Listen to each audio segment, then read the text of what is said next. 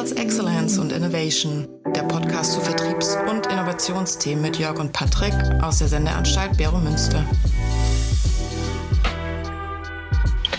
Wunderschönen guten Morgen, Patrick. Hoffe, dir geht's gut. Guten Morgen, Jörg. Sehr gut, danke. Das finde ich immer schön, dass es dir immer so gut geht. Ich habe heute ein bisschen einen schlechteren Tag, weil der Podcast wird doch eine gewisse Herausforderung. Ähm, und zwar geht es heute ja um das Thema Co-Creation im Verkauf. Wenn man sich die Literatur anschaut, da gibt es gefühlte vier Studien zu. Und äh, wir hatten es ja beim letzten Mal äh, schon besprochen. Ganz wichtig, was die Studien sagen, man muss als Verkäufer zuhören können.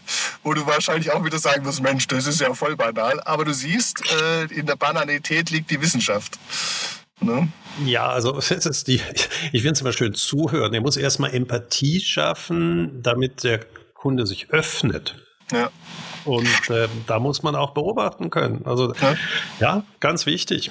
Ja, ich finde ja das Schweizer Wort so schön, zulassen. Ne? Also ich spreche das jetzt falsch aus, sorry dafür. Also ich kriege nie einen Schweizer Pass für die Nummer. Aber äh, das ist ja, wenn man es auf Hochdeutsch äh, nimmt, das ist ja zulassen. Ne? Und das finde ich ja eigentlich äh, das Schöne dran, dass es äh, das Zuhören so einer doppelten Bedeutung. Ich höre nicht nur zu, ich lasse es auch zu, dass was der da sagt, dass es mich verändern kann. Ne? Also zumindest in meiner verrückten Gedankenwelt. Gut, steigen wir heute ein und zwar Co-Creation im Verkauf, wie gesagt, gibt es so gut wie nicht. Das Design Thinking, Produktentwicklung gibt es wahnsinnig viel, aber wie macht man das im Verkauf? Und ich steige da auch gleich heute hart und mit einer Grätsche äh, ein. Und zwar, was ich einfach merke, ist die Frage, wer macht das dann? Weil das heißt dann Co-Creation im Verkauf und es wird davon automatisch ausgegangen, ich schicke eigentlich meine bisherigen Vertriebler los in eine Schulung Co-Creation Selling, zeigt denen auf, wie das so technisch funktionieren könnte. Und äh, die führen dann Gespräche, Workshops, begleiten den Kunden und kommen dann mit ganz tollen Ideen zurück. Was ist da so deine Sicht, deine Erfahrung? Funktioniert nicht. Also das kann ich im Großkundengeschäft gerne machen. Mhm. Aus einem ganz einfachen Grund, äh, da mache ich ja eigentlich beratender Verkauf. Mhm. Das heißt, dort bin ich ja als äh, Vertriebler äh, auch ja, auf einer anderen Stufe kommuniziere ich mit meinem Kunden. Mhm. Ja, da merke ich ja, was sind die Themen, wie muss ich das weiterentwickeln. Im Standardverkauf, der Vertriebler hat nun mal Ziele, die muss er erreichen. Und äh, er, ist eine, er spielt eine ganz wichtige Rolle mhm. bei Co-Creation oder äh, generell innovativer zu werden. Aber er ist, kann nicht die Aufgabe sein, äh, dass er das als Hauptjob hat, wenn er gleichzeitig noch Sales Targets hat. Da bin ich, also das ist immer auch so der Ausgangspunkt, wo viele immer nicken. Und ich hatte ja bei der letzten Denkwerkstatt Sales Excellence den Sascha Alavi von der Universität Bochum da. Die sind ja da äh, forschungstechnisch auf absoluter Höhe der Zeit. Und der hat einfach mal so rausgehauen, dass von drei Vertrieblern aufgrund dieses unter anderem Co-Creation Selling es nur noch einer überleben wird, beziehungsweise in den nächsten zehn Jahren äh, zwei davon äh, mit dem Skillset, das nicht ausreichend gut ist. Mein Problem bei der ganzen Sache ist halt einfach der Demo demografische Faktor. Ich frage mich halt dann immer, ja, wo kommen diese Verkäufer her und kann ich wirklich mit einem Verkäufer mehr verkaufen als mit dreien? Also von der Theorie verstehe ich das alles. Ich frage mich halt nur gesellschaftlich, ja, was mache ich denn jetzt in der Schweiz, wenn anscheinend A, ich nur noch einen habe statt drei und auf der anderen Seite auch die ja nicht mehr werden. Ne? Also eben, ich, ich weigere mich eigentlich zu glauben, dass der Vertrieb alles machen muss. Ja, das heißt, okay. wir, wir, es gibt ja auch noch andere Rollen in der Firma. Der Vertrieb hat eine ganz wichtige Rolle in dem Ganzen, nämlich mitzubekommen, mhm. was draußen passiert. Deswegen haben wir ja gesagt, Sie müssen auch äh, lernen, in Jobs to be done zu denken. Ähm, meine Projekte sind immer so strukturiert, dass wir immer Leute aus dem Vertrieb haben, mhm. Die eben gewisse Gespräche führen, aber das geht über das Projekt Leiter, der eben die Leute auch einbindet in das Ganze. Aber das ist nicht deren Kernaufgabe. Ja, wir mhm. haben dann häufig einen äh, jüngeren Vertriebler, der geht zum Beispiel mit den Älteren mit und der muss dann äh, die Insights, die dort gewonnen sind, äh, zusammenschreiben. Das ist dann ja. auch so eine gewisse Schule, die er dort durchläuft. Also okay. die Kernaufgabe ist nicht neue Produkte zu entwickeln. Ja, ähm, ja weil das erlebe ich halt auch so. Ich, ich, ich habe ja da auch ein paar Berührungspunkte. Es gibt ja gar nicht so viele Co-Creation-Selling-Abteilungen in der Schweiz, aber ich kenne jetzt ein paar. Und was ich da eben sehe, und das ist ganz spannend, der Leiter von dem ist eigentlich im Produktmanagement aufgehängt und macht das genauso, wie du es beschrieben hast, begleitet eigentlich den Vertrieb dabei. Ich habe da manchmal auch die böse Aussage gehört, ich bin auch froh, wenn nicht so viele Vertriebler kommen zu solchen Co-Creation-Workshops. Da bin ich dann auch immer so ein bisschen, ja, aber ist das nicht eigentlich der Sinn, dass die dabei sind? Aber das ist so unter vorgehaltener Hand. Ich glaube, wir müssen hier ganz vorsichtig sein, weil ich merke, dass ich eigentlich unter Code Creation was anderes verstehe als das, was in der Realität äh, wirklich gemacht wird. Code Creation scheint so zu sein, dass der Kunde das Produkt definiert. Mhm. Das sehe ich zum Beispiel überhaupt nicht als Aufgabe des Kunden. Okay. Sondern die Aufgabe vom Code Creation Prozess ist, dass der Kunde sich einlässt auf die Fragestellung, ja, was hat er für ungelöste, schlecht gelöste Aufgaben? Dass er sich mhm eben nicht in Produkten und in Lösungen schon denkt, sondern dass er zeigt, was beschäftigt ihn, was sind so seine Faktoren, wo er hofft, dass er dort produktiver werden kann. Mhm. Und dann ist eigentlich wieder das Spiel zurück, dass die Firma Lösungen entwickelt. Mhm. Die dann natürlich wieder oder die dann wiederum mit dem Kunden getestet werden. Aber die Idee, dass der Kunde Lösungen entwickelt, dass da wird es äh, Steve Jobs einfach äh, sagen, ja, dann kriegen wir mehr, uh, just more of the same. Absolut. Ja, weil ja, ich meine, wie soll denn, wie soll denn ein Kunde, äh, der, der, es gibt Gründe, warum er Kunde ist. Mhm. Er hat Bedürfnisse zufrieden, aber er ist nun mal nicht der Produktexperte. Der kauft ja auch das Produkt nicht, weil er das Produkt liebt, sondern mit diesem Produkt eine Lösung für seine Aufgaben haben möchte. Mhm. Und für diese Aufgaben sollte er der Experte sein in diesem Entwicklungsprozess, aber nicht für die mhm. Lösung. Natürlich kann es sein, dass er dann plötzlich kommt mit irgendeinem Feature, der spannend ist. Äh, das sollte man nie äh, negieren. Aber die Idee, dass gerade auf Horizont 2, 3 der Kunde sagen kann, äh, was die Lösung ist, äh, also sprich produktseitig, äh, ja, damit würde ich ja behaupten, dass ich überhaupt keine Ahnung habe von dem Markt. Ja, aber Oder der Markt ist falsch von dieser Technologie, was überhaupt Neues entstehen könnte. Ja, aber es ist spannend zu sehen. Du sprichst da einen super, super wichtigen Punkt. Wir haben uns, ich habe, bin auch ein bisschen ein böser Mensch in meiner Seele, aber ich habe mir ein bisschen da über Rivella letztes Mal mit Rhabarber lustig gemacht. Und das ist für alle, wenn ich das erzähle, immer sehr plakativ. Aber was ich jetzt im B2B-Geschäft, gerade jetzt unsere Softwareanbieter, also alle Dienstleister, die ja auch flexibler sind in, in, der, in dem Angebotsdesign, irgendwie müssen die aus diesen Workshops mit irgendeinem Konkreten rauskommen. Weil ich bin absolut bei dir, wenn ich diese Workshops sehe, die sind mir immer viel zu konkret. Also die, die haben irgendwie das Bedürfnis, wenn ich nicht mit einer Lampe rauskomme, dann war es ein schlechter Workshop. Ja, das, wie kommen die denn auf die Idee, dass schon eine Lösung rauskommen muss? Also das ist wie Rhabarber. Wer, wer kommt auf die Idee Rivella Rhabarber? Das ist auch, also ich möchte jetzt wirklich da niemand zu nahe treten, aber für mich ist es auch pervers. Aber Nein, überhaupt nicht. Rhabarber kann ein hochspannender Geschmack sein. okay. die, die, viel spannendere Frage ist, wollen die Leute, also wenn ich mit Kunden von Rivella sprechen würde, mhm. die Marke hat einen gewissen Kultcharakter, ein bisschen angestaubt. Sie hat jetzt mehrere Versuche gemacht, äh, so Line-Extension zu machen. Ja. Ähm, sie ist rot gewesen, dann ist sie blau gewesen, das funktioniert. Und jetzt ist die Frage, ja, was, was, was erwarten Leute von Rivella? Ja, dass eine neue Geschmacksrichtung 10, 15 Jahre äh, bleibt oder hätten sie Lust, auch mal experimenteller das zu verwenden. Ja, und dann mhm. ist Rhabarber absolut eine Lösung dafür. Ja, dann machst du mal im Sommer mal Rhabarber und schaust mal, wie das rauskommt. Mit vollem Bewusstsein, es kann, wenn alle die ersten Interesse hatten und alle I machten, aber mal ausprobiert haben, dann kann man mal gucken, was kommt im Herbst dann. Aber dann habe ich versucht, mit dem Kunden rauszufinden, wärst du auch bereit, mal neben dem Frage Rot-Blau, dir zu überlegen, ja, könnte man sich auch so eine, so eine Saisonfrucht-Variante mal wählen.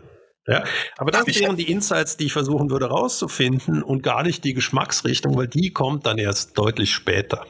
Aber das meine ich. Also das, ich habe ja auch noch, noch mal für solche, ich finde sie nicht gut, die Idee jetzt aus Marketingperspektive, aber so, da habe ich ja gar nichts dagegen. Für mich ist die Konkretisierung, dass ich den Kunden konkret abstimmen lassen, welchen Geschmack oder im B2B, dass ich aus den Workshops komme, die machen dann diese Empathy Maps, also diese Jobs to be done, das haben sie jetzt alle gelernt, Design Thinking.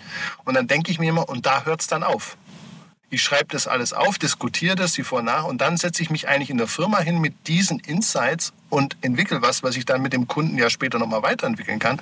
Aber die gehen in diesen Workshops immer nochmal einen Schritt und kommen dann, ja, okay, jetzt bauen wir ein Portal und das Portal, das hat diese und diese Funktionalität, wo ich sage, das ist doch viel zu schnell. Warum springe ich von da nach da? Schon in einem Workshop. Das, das will ich immer nicht so ganz also verstehen. Es gibt ja Gründe, warum Leute, also einen Kunden ein Portal bauen lassen. Ich meine, was hat der für Kompetenzen im Informationsarchitektur, Design? Ja? ja. Ähm, die Kunst ist doch genau, dass wir dann Leute nehmen, die träumen können außerhalb von dem, was der Kunde heute als Lösung sich vorstellen kann. Ja. Wofür wir den Kunden brauchen. Und deswegen ist Co-Creation für mich eben dieser frühere Teil. Ich muss verstehen, was so ungelöste Aufgaben sind. Ja, deswegen ist dieser Job-to-be-done-Ansatz. Ich will kein Produkt vom Kunden haben. Natürlich kann ich jetzt mhm. irgendeine Keksform haben, aber das ist für mich Marketing. Also wenn ich jetzt zum Beispiel ähm, nehmen wir irgendeine Keksentwicklung und ich mache einen dreimonatigen Wettbewerb, wo die halbe Schweiz sich dran beteiligt, dann ist der, das Produkt total egal, was rauskommt. Genau. Ja, wenn, wenn die Leute sich damit beschäftigt haben und merken, hey, jetzt kann ich mein Engagement mach, bewährt sich. Ich bin Teil dieses Movements. Das ist ein Marketing-Move, aber das ist kein Vertriebsmove oder keine Produktentwicklung. Ja, das heißt, ich mache etwas, damit die Leute merken, sie sind Teil dieser Familie meines Brands. Ja, das ist mhm. ganz vieles. Du hast, äh, hast es rausgefunden, wie das jetzt bei der Mikro hieß? Nee, leider. Ja, ich, äh, Mili Lupi nenne ich es jetzt einfach mal. Genau. Mili ja, Lupi. Das war ja auch das, die Idee, den Kunden das Gefühl zu geben, sie werden gehört. Und mhm. da kommen wir natürlich wieder zu den vier Punkten, die du beim letzten Mal hattest, ähm, dass eben auch nachher etwas Sichtbares rauskommt. Ja, und vielleicht mhm. reicht es auch den Kunden zu merken, ja, es passiert was, aber wenn es dann nicht in Sie erwarten nicht, dass aber jedes Produkt da rauskommt. Sie erwarten auch nicht, dass es immer und ewig bleibt, sondern vielleicht kommt was Besseres raus. Nee, da, da bin ich ja bei dir. Aber ich wollte noch mal so heute auch noch mal sprechen im Vertrieb. Für mich immer so die Erwartungshaltung, dieses Over, ich nenne das immer so Overpasting. Wir haben ja letztes Mal angesprochen, die Räume sind zu schick, braucht es gar nicht. Ne? Und das Zweite ist, ich muss doch gar nicht mit so viel Konkreten daraus gehen. Gerade wenn ich auch, das ist ja das Verrückte, wenn ich Firmen habe, die Leute fangen ja gerade an mit Co-Creation im Verkauf. Das ist ja nicht was, was man seit 20 Jahren macht, wo ich sage, warum warum habt ihr denn so eine hohe Erwartungshaltung an die ganze Sache? Fahrt doch mal die Erwartung deutlich runter und dann über Zeit werdet besser. Also das ist ja auch so eine Erwartungshaltung, die da ja, auf dem ganzen Thema... Mal, das ist doch die Problematik im ganzen Management. Nehme Buzzwords und irgendwelche Tools, also Werkzeuge und damit kann ich jegliche Verantwortung für die Zukunft abgeben. Ja, wir machen Design Thinking, wir machen Co-Creation. Und äh, auch wir benutzen die Business Model Canvas. Ja, und ich meine, einer meiner äh, Sätze dazu ist immer, a fool with a tool is still a fool. Es ja. ist nun mal nicht die Aufgabe, oder es ist die Aufgabe vom der Unternehmerin oder des Unternehmers, Sachen zu erträumen, die der Kunde heute gar nicht für möglich hielt. Das heißt, wenn ich immer nur in diesem ähm, heutigen bleibe, dann ist das für Horizont 1 wunderbar. Mhm aber ich komme nie in den, in den nächsten Sprung. Mhm. Ja, also kein Mensch kommt auf Elektromobilität. Ja, da gibt es andere mhm. Gründe dafür. Ja. Und wir hatten einen, einen anderen Punkt, das war im Vorgespräch, hatten wir kurz darüber erwähnt, ja, Workshops. Ja. Und jetzt stellte ich dann fest, ja, macht man da sowas in Workshops, bringt man Kunden zusammen. Und ich muss sagen, ich habe das noch nie gemacht. Das mag alles sinnvoll sein. Das ist natürlich auch sehr Zeit, äh, äh, in, nicht intensiv, eben man, man spart Zeit, wenn man mehrere zusammennimmt. Aber dort kommt ja dieses typische Problem vom Gruppendenken. Der erste fängt ja. an mit dem Thema, der andere nimmt es auf und dann habe ich Gruppendenken. Ja, Groupthink, genau. Hey, wir wollten auf Deutsch bleiben, habe ich gehört. Ja, ja, genau. Ja. Aber ich habe es ja übersetzt mal schnell. Groupthinking, genau. Der Klassiker, dass wir eben auf ein Mittelmaß zusteuern. Gruppen das ist ja auch diese Überhöhung des Teams. Heute ist mhm. alles muss Teamgedanke sein. Ja. Natürlich ist das Team nachher in der Ausarbeitung, kann es viel mehr sehen, aber gewisse originäre Ideen entstehen nicht sehr früh in Teams. Ja. Sondern da haben wir ja. psychologische Komponenten, man möchte dem anderen gefallen, man nimmt das auf. Ähm, das sind ja ganz wichtige Punkte. Und erst wenn. Ja, oder man hat auch einfach mal einen schlechten Tag. Ne? Also, das ist ja auch so was, wenn ich dann ein bisschen erkältet bin und die anderen reden, dann setze ich mich halt hinten rein. Also, das ist alles erlebt. Aber bevor wir jetzt Moment, mal, nett, dass du ein Extrovertierter bist, der erst eine Erkältung braucht, dass er nichts sagt. Wir haben so viele tolle Leute, die eher introvertiert sind. Die brauchen keine Erkältung, um zu schweigen. Ja, das täuscht, das täuscht. Ich kann auch ganz ruhig sein. Aber für mich nochmal äh, auch eine Frage, bevor wir jetzt auf das Setup gehen. Ähm, wie ist denn die Vorbereitung? Also, weil das kommt auch immer mir ein bisschen zu kurz. Also das Setup, da machen jetzt, da, da, da sind so Wände, da wird dann so eine Empathy Map geklebt und der Canvas the und tool, alles so. Da, da, tool, the tool, tool, tool, tool. Aber was ist denn für dich so eine optimale Vorbereitung? Also ich, ich will jetzt Co-Creation mit dem Verkauf machen. Wie sieht so eine optimale Vorbereitung? Was sind da für dich so wichtige Elemente? Eine unglaubliche Empathie für die Probleme des Kunden entwickeln. Mhm. Dass man lernt, äh, eben nicht erst im Produkt einzusteigen, was man selber liefert, sondern versucht, das komplette Kundenreise zu folgen und all diese Sachen wie Empathie, die brauche ich, damit das Gespräch offen erfolgt, aber eine Empathy Map, das ist viel zu frühes Festlegen auf das, was ich mir da angucken möchte. Ja, aber das lieben wir alle. Also irgendwie bin ich ja mitschuldig, dass, dass wir jetzt alles so vereinfacht machen. ich wollte schon sagen, ne? wer hat es wer hat's aufgemalt mit schönen Kästchen? Ich habe eben keine Kästchen gemacht. Ich habe Fragen gestellt und die, die, der gut. Platz war eben deutlich weiter, äh, als, als dann der Alex das auf der Canvas gemacht hat. Das ist genau das Problem. Es ist viel komplexer da draußen, aber das erste Entscheidende ist mit einer unglaublichen Empathie rausgehen und sehr häufig diese fünf Warum-Fragen. Ah, das ist ja interessant. Warum ist das denn ein Problem? Aha. Ja, spannend. Warum kannst du es nicht lösen? Und so weiter, dieses eben durchgehen. Du hast mir ja gerade auch ein Studie wieder von dir geschickt für ein Interview. Ähm, die irgendwie, Immer. die Ladder, wie hieß das, diese fünf, bei mir hat, Lettering. Ja, genau, bei mir hat die fünf Warum-Fragen und bei ihm hieß es wie? Lettering, ne? die Leiter. Ja, ja, die Leiter, genau. Und die Vorbereitung besteht darin, dass man die Fähigkeit hat, schnell zu sehen, was eigentlich der Kunde für Aufgaben hat. Also wir haben ja Job to be mhm. done bisher immer nur gesehen als so eine Aufgabe. Mhm. Aber wenn ich mir eben überlege, dass eine Kundenreise ja aus verschiedenen Aufgaben besteht, bis er dann seine Hauptaufgabe gelöst hat, kann man sich dann eben diesen ganzen Prozess angucken und man mhm. begleitet ihn. Und dann ist die nächste Frage ja, warum lade ich den nicht ein? Ja, ich möchte ihn eigentlich in dem Setting sehen, wo er arbeitet. Mhm. Mhm. Und vielleicht ermöglicht er einem auch, dass man sogar vor Ort wirklich mit ihm diese Schritte sich anguckt. Ja, und da sind wir bei der nächsten Frage, wen sollte man denn sowieso da involvieren? Und du hast mhm. da sehr gerne mit, ja, wir müssen den CEO von meiner Firma einladen, wir müssen dann GL-Mitglied einladen. Ja, aber hat der wirklich Ahnung, was seine Probleme sind? Der hat auf strategischer mhm. Ebene das Problem. Mhm. Aber wenn es so um Du kennst das berühmte Beispiel, was ist, äh, sind die Probleme von einem Einkaufswagen? Dann kann ich nicht den Supermarktchef fragen, ähm, sondern da muss ich den auch wirklich auf Shop-Ebene fragen. Und die ursprüngliche Idee vom Design Thinking ist ja, dass man nicht Lösungen vom Kunden hat, sondern dass man Customer Insights macht, also Einsichten ins Kundenverhalten und dann, weil man das nicht alles selber machen kann, the real experts, also die echten Experten fragt. Und beim Einkaufswagen genau. war es ja derjenige, der die zusammenschiebt. Das ist hilfreich. Ja, und das genau. sind natürlich hierarchisch nicht hochstehende Menschen. Das ist genauso das Problem. Man muss auch mal richtig in die Niederung von denen, die Arbeiten machen. Ja. Ja, und für mich ist vor allem das, was, was ich jetzt sehe, äh, wie gesagt, auch ein bisschen ausgelöst. Da bin ich jetzt dran schuld. Ich habe ja doch so eine gewisse Co-Creation-Begeisterung ausgelöst jetzt im Vertrieb in der Schweiz auf kleiner Flamme. Man muss ja mal bescheiden bleiben. Jeder darf das. Genau, genau. Und äh, was ich dann halt sehe, ist diese Begeisterung und dann fangen die halt immer gleich an mit äh, Workshop oder Ding und dann sage ich immer, Leute, ihr müsst euch auch gut vorbereiten. Das heißt, was du gerade sagst, also sei es eine Befragung oder sei es, dass ich mich halt hinsetze mit meinem Team, aber ich sage immer, Leute, ihr müsst euch da viel mehr vorbereiten, da einfach reinzugehen oder jetzt auch, selbst wenn, jemand, wenn du jemanden mitläufst, der Einkaufswegen durch die Gegend schiebst, wenn du nicht wirklich verstehst, wie der so lebt, wie oft er das macht, wenn du da einfach einmal einen Tag mitläufst, dann ist es viel zu viel Information und dann kannst du das auch aus meiner Sicht sehr schnell schlecht einordnen. Das heißt, wenn du da gut vorbereitet bist, dir mal generell Gedanken machst, das vielleicht zweimal sogar hintereinander mitläufst, ne? Beim ersten Mal, um überhaupt zu verstehen, wie ist der Prozess.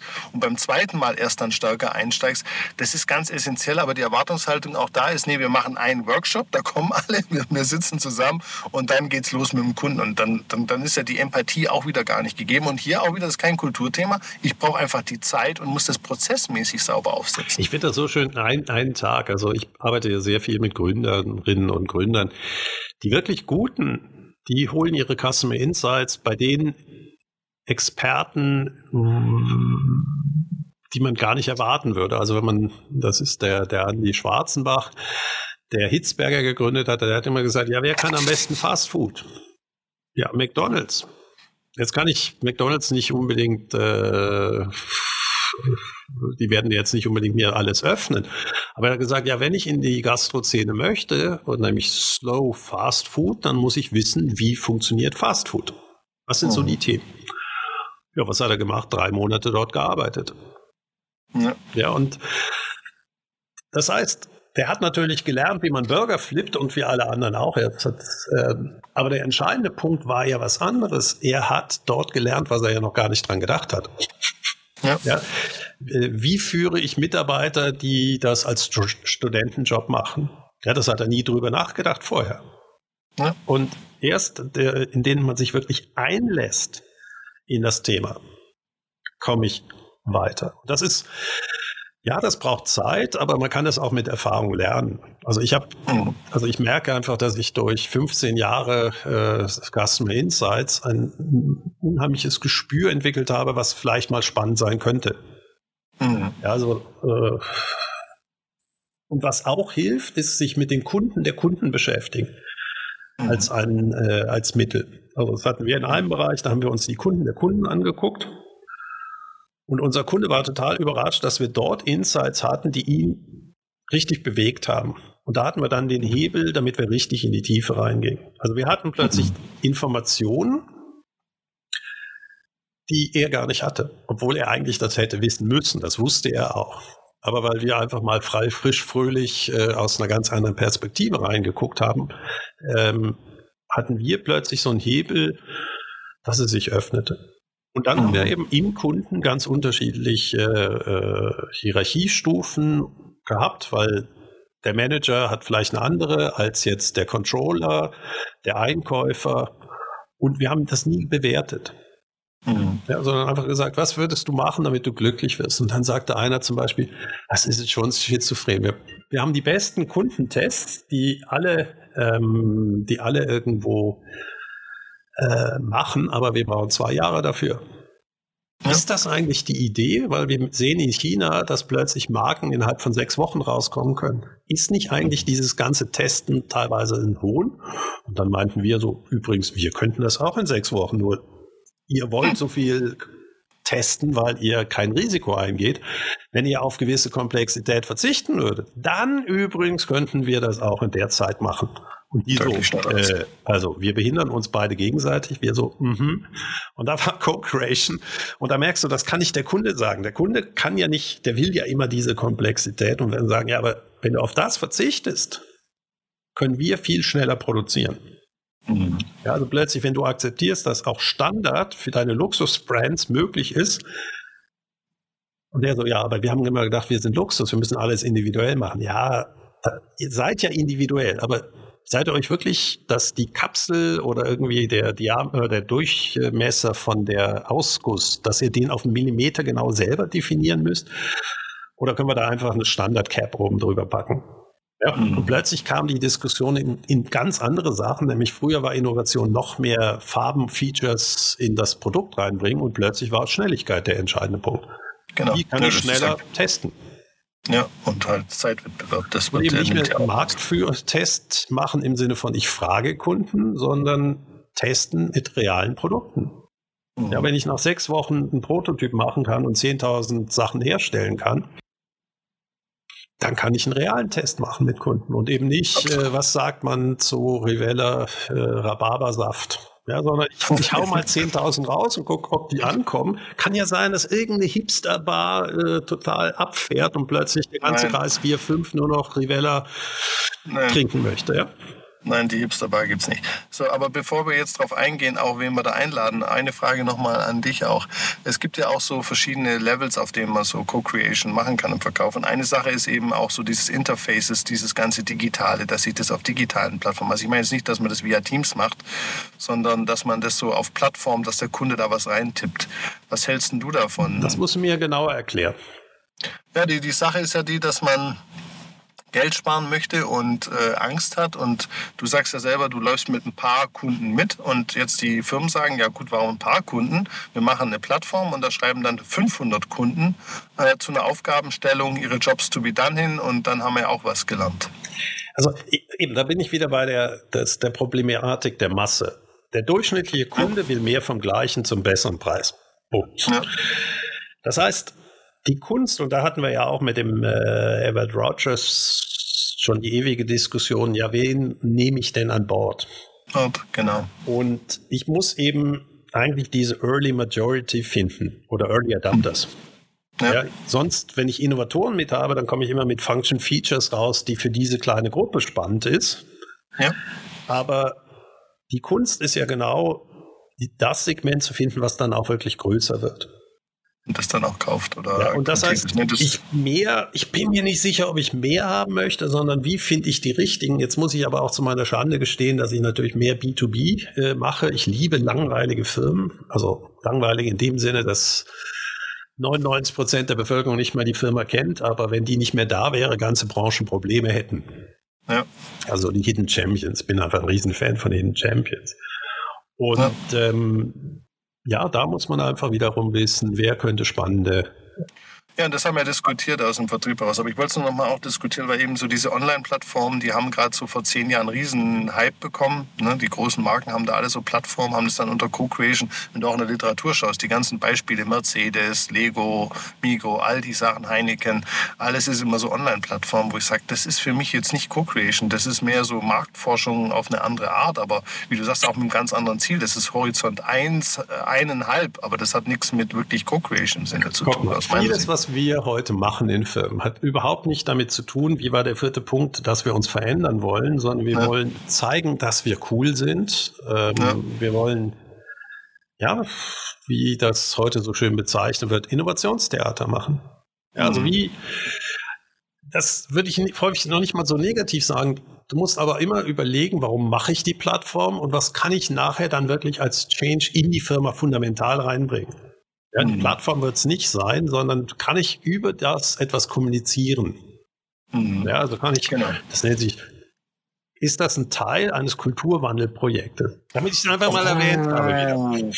Oh, und wieder grätscht er mir in den Fuß. Schöne Nummer, schöne Nummer. Äh, danke für die Sache. Aber springen wir einfach heute mal drüber. Heute habe ich einen guten Tag. Der, es, es läuft besser als gedacht. Ähm, ich wir hatten ja vorhin nochmal gesagt, äh, auch die Zielgruppe. Also es ist ja die Frage, auf welchem Interface, aber dann auch die Zielgruppe. Ich erlebe das natürlich auf, auf vielen Großkonzernen. Die haben auch wieder Großkonzerne als Kunden. Da kommen die Fachabteile und da kann man jetzt drüber philosophieren, wer davon und so. Aber das ist für mich jetzt gar nicht so spannende Frage. Sondern die spannende Frage ist ja die große Masse der Schweizer Firmen. Das heißt ja, der Durchschnitt hat zehn Mitarbeiter in der Schweiz. Und jetzt kommt das so als der neue, trendige Verkaufsansatz. Ne? Auch wieder aus Amerika, Deutschland, wo einfach die die Profis, ich möchte das gar nicht werten, aber du hast einfach mehr Mitarbeiter und dadurch natürlich auch die Chance, sage ich mal so, mehr Kompetenz in der Firma zu haben. Und jetzt die Frage, was macht denn der Mittelstand mit so einem Verkaufsansatz? Ist das was, wo man sagt, das ist nur für Großkonzerne oder? Ja, du hast das doch wunderbar gerade zusammengefasst. Wenn die Unternehmen keine Mitarbeiter für dieses Thema haben, mhm. äh, sie froh sind, wenn es funktioniert, hast du schon den wichtigsten Customer Insights, mach es denen doch so einfach wie möglich. Mhm. Ja, das heißt, mach nicht fancy Neues, wo sie in irgendwelchen, äh, wo sie ihr Verhalten ändern müssen, sondern gib ihnen doch einfach das, was du heute schon machst, noch einfacher. Ja, weil mhm. scheinbar ist es nicht für sie relevant, sich damit richtig zu beschäftigen. Ja, du mhm. kannst das ja auch als, als Insight nehmen. Ah, eigentlich interessiert es sie nicht, aber trotzdem ist es überlebensnotwendig. Ja, wie kann ich das mit Produkten noch besser machen?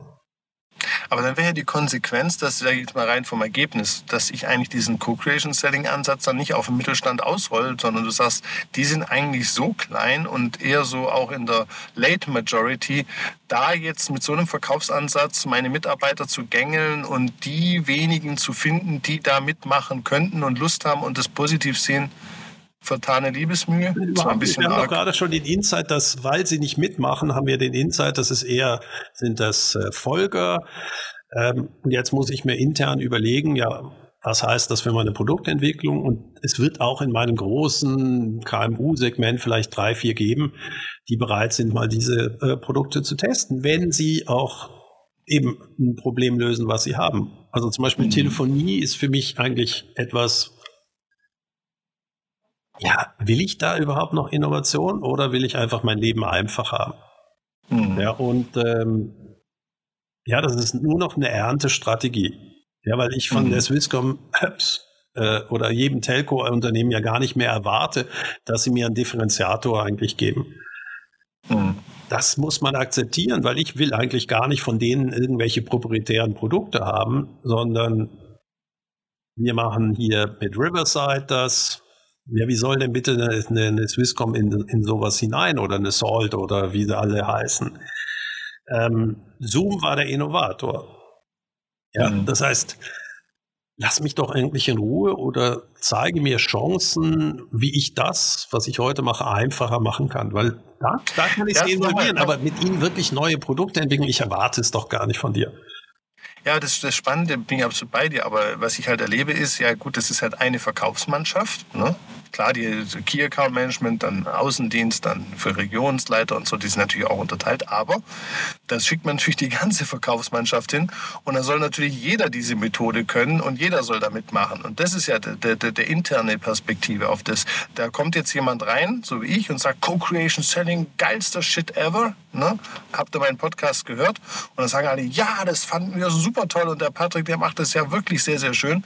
Und jetzt müssen das alle Mitarbeiter können. Und das ist das, wo ich immer wieder sagt, ja, äh, vielleicht auch nicht. Äh, aber es ist doch ein Riesen-Insight, wenn meine Kunden nicht daran Interesse haben. Mhm. Das sagt doch unglaublich viel. Also entweder ist mein, dann, dann muss ich selber über die Bücher gehen. Gibt es noch einen Bereich, wie ich sie aus ihrer Lethargie raushole? Mhm. Kann ich einfach eine Erntestrategie machen? Ja, also äh, ändere ich so wenig, dass sie einfach keine Arbeit haben?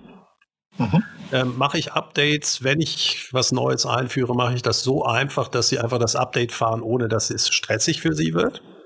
Mhm. Ja, ich, da, ich wüsste so viel, was ich an KMUs verkaufen könnte, unter dieser Prämisse, bitte ändere nicht zu viel, aber mach mein Leben einfacher, wenn dann doch mal was Neues käme. Ja, also ich meine, das sehen wir ja, nehmen wir einfach mal so E-Mail-Services. Ja, früher hatten sie die Server äh, unterm Tisch stehen, die waren alle nicht gepflegt. Die größte Kunst war, dass sie das irgendwie in eine Managed-Umgebung rausgeben. Aber sobald sie dann diesen Schritt gemacht haben, kann ich ja dann eben so kleine Features reinschieben. Ja, und da muss ich vielleicht gar nicht mit denen das entwickeln, sondern ich schaue mir einfach an, was weltweit gerade äh, kommt. So läuft und ähm, dann schiebe ich einfach eins nach dem anderen rein und kann mit meinen Kunden gucken, ob sie diesen Feature nutzen, ja oder nein. Also eben dieses Co-Creation im Sinne von, dass der Kunde Produkte entwickelt. Ich, du, du merkst, ich, das ist nicht meine Idee, da bin ich vielleicht äh, zu äh, engstirnig. Der, der Kunde Punkt soll die Insights liefern. Ja, aber das Spannende, Patrick, ist, äh, da, da, würden dir alle, wenn alle, die ich spreche aus dem Bereich, sagen genau das Gleiche wie, wie du. Wenn ich mir aber den Prozess anschaue, den sie aufgebaut haben, sind die schon viel zu stark im Produkt. Und die entwickeln natürlich keine Produkte, aber die, die, die können nicht aufhören. Das ist wie so, ein, wie so ein Sog im Meer, das die wirklich so ansaugt. Und anstatt dann stehen zu bleiben und zu sagen, hey, bis hierhin und nicht weiter, lasst, gehen Sie noch mal zehn Meter, weil dann kommt ja was raus, dann können Sie Ihrem Chef zeigen, dann ist da ja ein Ergebnis da, das können sie auch überall und auch der Kunde was. Also ich, ich, auf der philosophischen Ebene unterschreibt mir jeder den Satz, den du gesagt hast. In der Praxis gehen die Leute viel zu weit. Aber das ist ganz normal. Der Mensch mag keine Lücken. Also ich habe ja. mal einen Blog-Post äh, äh geschrieben, Leave Blanks Blanks. Also lass Lücken frei. Ja. Das habe ich noch nie erlebt, dass das Leute können. Da wird der mhm. letzte äh, Kram in die Geschäftsmodell Canvas reingeschrieben, aber sie haben eigentlich noch weder Customer Insights, warum da irgendwas sein sollte, anstatt zu sagen, ich schreibe ein Fragezeichen rein. Genau. Und in der Wissenschaft haben wir ja eigentlich auch gelernt, dass der größte Fortschritt nicht in den Antworten liegt, sondern in den Fragen, wo wir noch nicht mal wussten, dass wir sie haben. Genau. Und Customer Insights ist eben der Beginn für eine Lösungsreise, nicht, dass ich alle Lösungen schon habe. Ja, das ja, kann auch. Also ja, also dieses. Ich habe immer gesagt, ein guter Customer Insight ist eben noch nicht die Lösung springt mir ins Auge, sondern es ist erstmal so, aha, das habe ich jetzt aber nicht gedacht. Genau. Ja, und dann öffnet das dir als Unternehmerin oder Unternehmer den Horizont und sagst, ja, was müsste ich tun? Und dann teste ich wieder. Ja. Ja, aber das, was du ansprichst, erlebe ich ja auch. Also wenn ich da Workshops mache, ich nenne das immer Hamsterübung. Ne, sage ich immer, Leute, wir machen hier nicht Winter, äh, wer hat die meisten äh, Nüsse gesammelt. Das ist nicht die Idee von Frameworks, sondern das, was relevant ist, kommt da rein und bitte so wenig wie möglich. Und inzwischen mache ich das rigoros. Ich sage den Leuten, ihr dürft nicht mehr als zwei Sachen reinschreiben, weil wirklich jeder ist irgendwie getrimmt.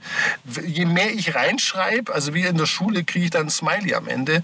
Also das ist ein ganz wichtiger Punkt. Aber ich gucke ein bisschen auf die Zeit, Patrick. Aber nehmen wir doch äh, das als Beispiel. Ja.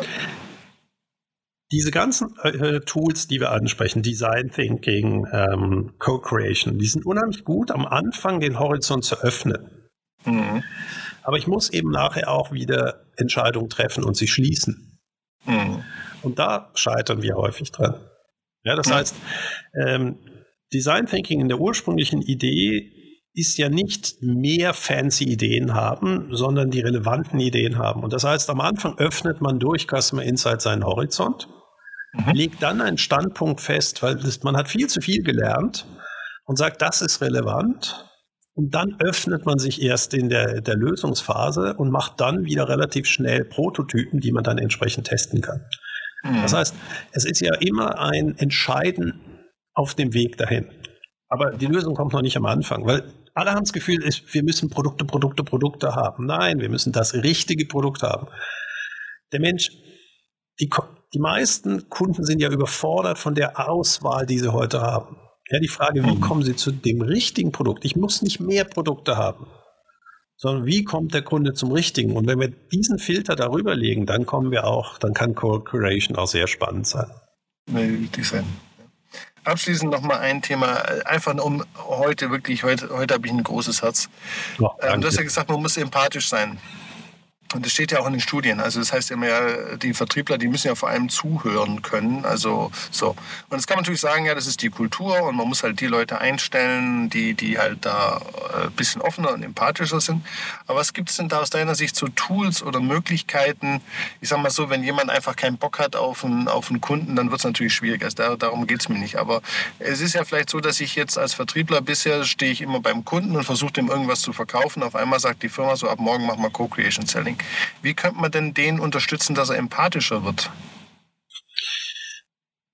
Ja, vielleicht ihn ähm, weg aus dem Vertrieb nehmen und ihnen auch einfach mal sagen, ja, arbeite doch mal einen Tag mit deinem Kunden in, mit dem Produkt, was du dem gerade verkauft hast. Mhm. Ja, lass mal, warum ist er begeistert? Einfach folge ihm. Es gab so in Japan ähm, mal einen großen Automobilhersteller, der hatte eine ziemliche Krise und die Vertriebler hatten eigentlich nicht viel zu tun. Klar kann man dann einfach Power Selling machen. Aber die ja. haben gesagt, nee, jeder von euch muss in die Werkstatt gehen und in den Service arbeiten. Mhm. Guckt doch mal, was euch dort auffällt. Mhm. Und das war erstaunlich, was dort alles aufgefallen ist, äh, indem man mal den Perspektivenwechsel gemacht hat. Mhm. Ja, weil dann plötzlich äh, ganz andere Fragen. Also da ist plötzlich sind, sind Leute bei den Leuten zu Hause aufgetaucht und gesagt, ja, ich habe ihnen ja vor einem Jahr ein Auto verkauft, dürfte ich mal mit ihnen reden. Mhm. Ähm, du kannst dir vorstellen, das war ein ziemlicher Schock, äh, aber das war auch wieder eine Frage, ja, andere Perspektive sammeln. Mhm. Aber klar, ich meine, man muss auch so sagen, der Vertriebsjob ist normal Targets zu erreichen. Mhm. Und wir müssen uns überlegen, wie fördern wir auch durch Anreizsysteme, dass sie eben auch mal diese paar Tage Perspektivenwechsel machen können, ohne dass mhm. sie dann wieder gesagt wird, warum hast du deine Sales-Zahlen nicht erreicht? Ja, weil die, mhm. dieses Dilemma haben die immer. Klar. Und die machen das, wofür wir sie zahlen. Aber ich finde es eigentlich ein guter Punkt, eben, weil viele kommen ja an und machen dann auch wieder irgendwelche Tools oder Übungen oder Schulungen. Und ich bin da auch kein Riesenfreund davon und sage auch immer wieder, geht doch zum Kunden, fragt den mal, ob er einen Tag mitlaufen könnte. Ja, und ja? Du, du, wirst merken, wie unheimlich entspannt äh, Kunden werden, wenn man ihnen nichts verkaufen möchte. Ja, die meisten hm. sind ja stolz mit dem, was sie machen. Genau. Also zum Beispiel, du hast, wir hatten beim letzten Mal über das Design gesprochen. Ja, der einen Kunden im Maschinenbau, der hat gesagt, ich habe meine beste Investition ever, die ich hatte, war, ich habe die Maschinen mit einer Corporate Identity versehen und äh, designt. Und alle so, hä, im Maschinenbau? Interessiert doch keinen, das sind doch Ingenieure, die kaufen. Er sagte, ja, das stimmt. Aber seitdem wir, und das, er sagt, das war die billigste Investition, die er je getätigt hat, weil er sagt, das ist irgendwie so ein halbes Jahr gewesen von irgendeinem äh, sehr guten Produktdesigner. Seitdem kommt er, wenn er die Kunden besucht, und da merkst du, das ist schon immer seine Aufgabe gewesen, dann fängt der Kunde an zu strahlen, schau dir deine Maschine an. Und er sagt, dann öffnet er sich komplett. Mhm. Ja, weil plötzlich ja. der Stolz, diese Maschine zu haben, ist natürlich emotional wiederum an solche Sachen wie Verpackung, Logo gebunden. Und damit hat er immer, weil er ist auch sehr gut, also sonst würden da kein Strahlen sein, dann kommt automatisch das Gespräch, was ginge noch weiter. Ja. Ja, und also. ja, rausgehen. Also ich meine, wie viele Maschinenbauer äh, habe ich als Kunde, wo ich gesagt habe, komm, lass uns mal in die Fabrik von deinen Kunden fahren und dann habe ich schon Bremsflüssigkeiten eingefüllt und allem drum dran. Ich meine, ich bin total unfähig, äh, auf dieser handwerklichen Ebene. Aber das führte wiederum ja. dazu, dass, dass man sich vielleicht überlegt, ja, vielleicht überlegt man, dass äh, es doch mehr Menschen von meiner Qualität gibt und damit der Fachkräftemangel etwas äh, behindert werden oder gelöst werden könnte, wenn man Dinge eben so einfach macht, dass selbst ich es bedienen kann. Ja. Genau. Aber du kannst dir vorstellen, was wir für einen Spaß hatten, wenn irgendwelche Mechaniker sagen, wenn ich dabei war, äh, ja, der sagte, allein wenn du mit Mechaniker redest, kommen Sachen raus, da habe ich noch nie drüber nachgedacht. Dann die sagen, ja, ich habe ja auch keine Ahnung von deinem Geschäft. Ja, was ich halt erlebe, jetzt auch aus der Beratung heraus, ist natürlich, dass du erstmal fünf Verträge unterschreiben musst, bevor du überhaupt auf den Berghof darfst. Ne? Also ja, die darfst ja nicht mehr dein Laptop, äh, darf keine Kamera haben, du musst dein eines Auge abkleben, ne? darfst äh, drei Jahre mit niemandem mehr sprechen.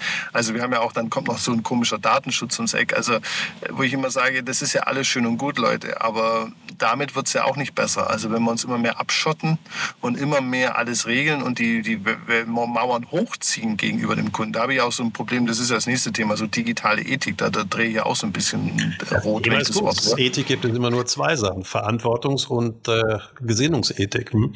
Genau. Und äh, meine ist die äh, Geldethik. Ähm, das ist eine ganz neue Form anscheinend. Und für mich ist halt einfach wirklich der Punkt, dass ich die Firmen erlebe, die sich dann halt wirklich immer höhere Zäune bauen, immer mehr rechtlich. Das ist ja auch klar. Klar möchte ich mal absichern, was da so passiert, meine Innovation.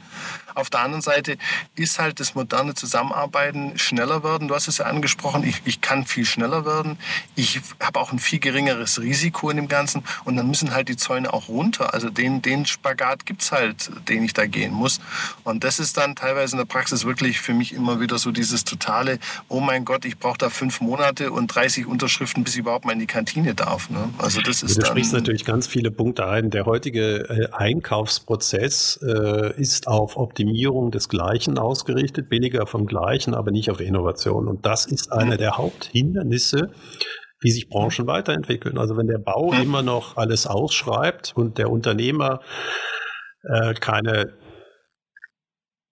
neue Lösung überhaupt anbieten darf, dann muss sich der Bau nicht wundern, dass sie zwar unheimlich billig einkauft, aber brutal unproduktiv sind. Ja, Absolut. Da muss aber eben, dann, dann, müssen sich Kunden auch nicht wundern, warum die Branche so murksig ist.